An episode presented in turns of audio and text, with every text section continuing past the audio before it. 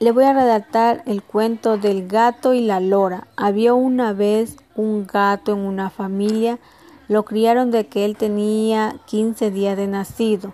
El gato era consentido por todos los miembros de la familia. Le daban de comer lo que él quería, dormía donde él quería, le daban el juguete que él quería, las pepas que a él le gustaban. Una tarde llega un familiar de otra provincia a visitarlos a la familia llega a visitarle y les trae un obsequio, les trae un animalito que era una lora, una lora que hablaba.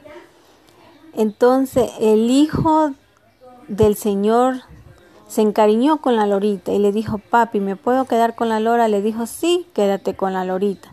El tío le dijo, sí, la lorita es para el niño. La lora se quedó en la familia y era consentida la lora. Ya no lo tomaban mucho en cuenta el gato.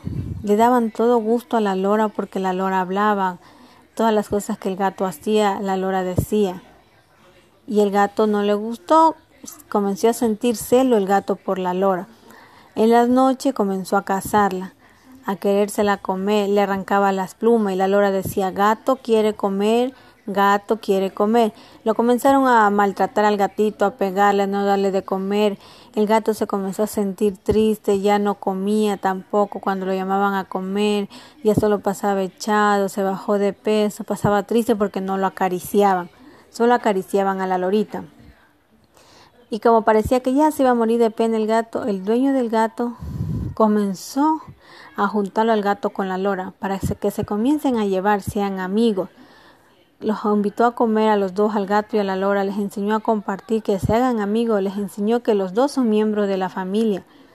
Y entonces así sucesivamente se hicieron amigos y terminaron siendo amigos el gato con la lora.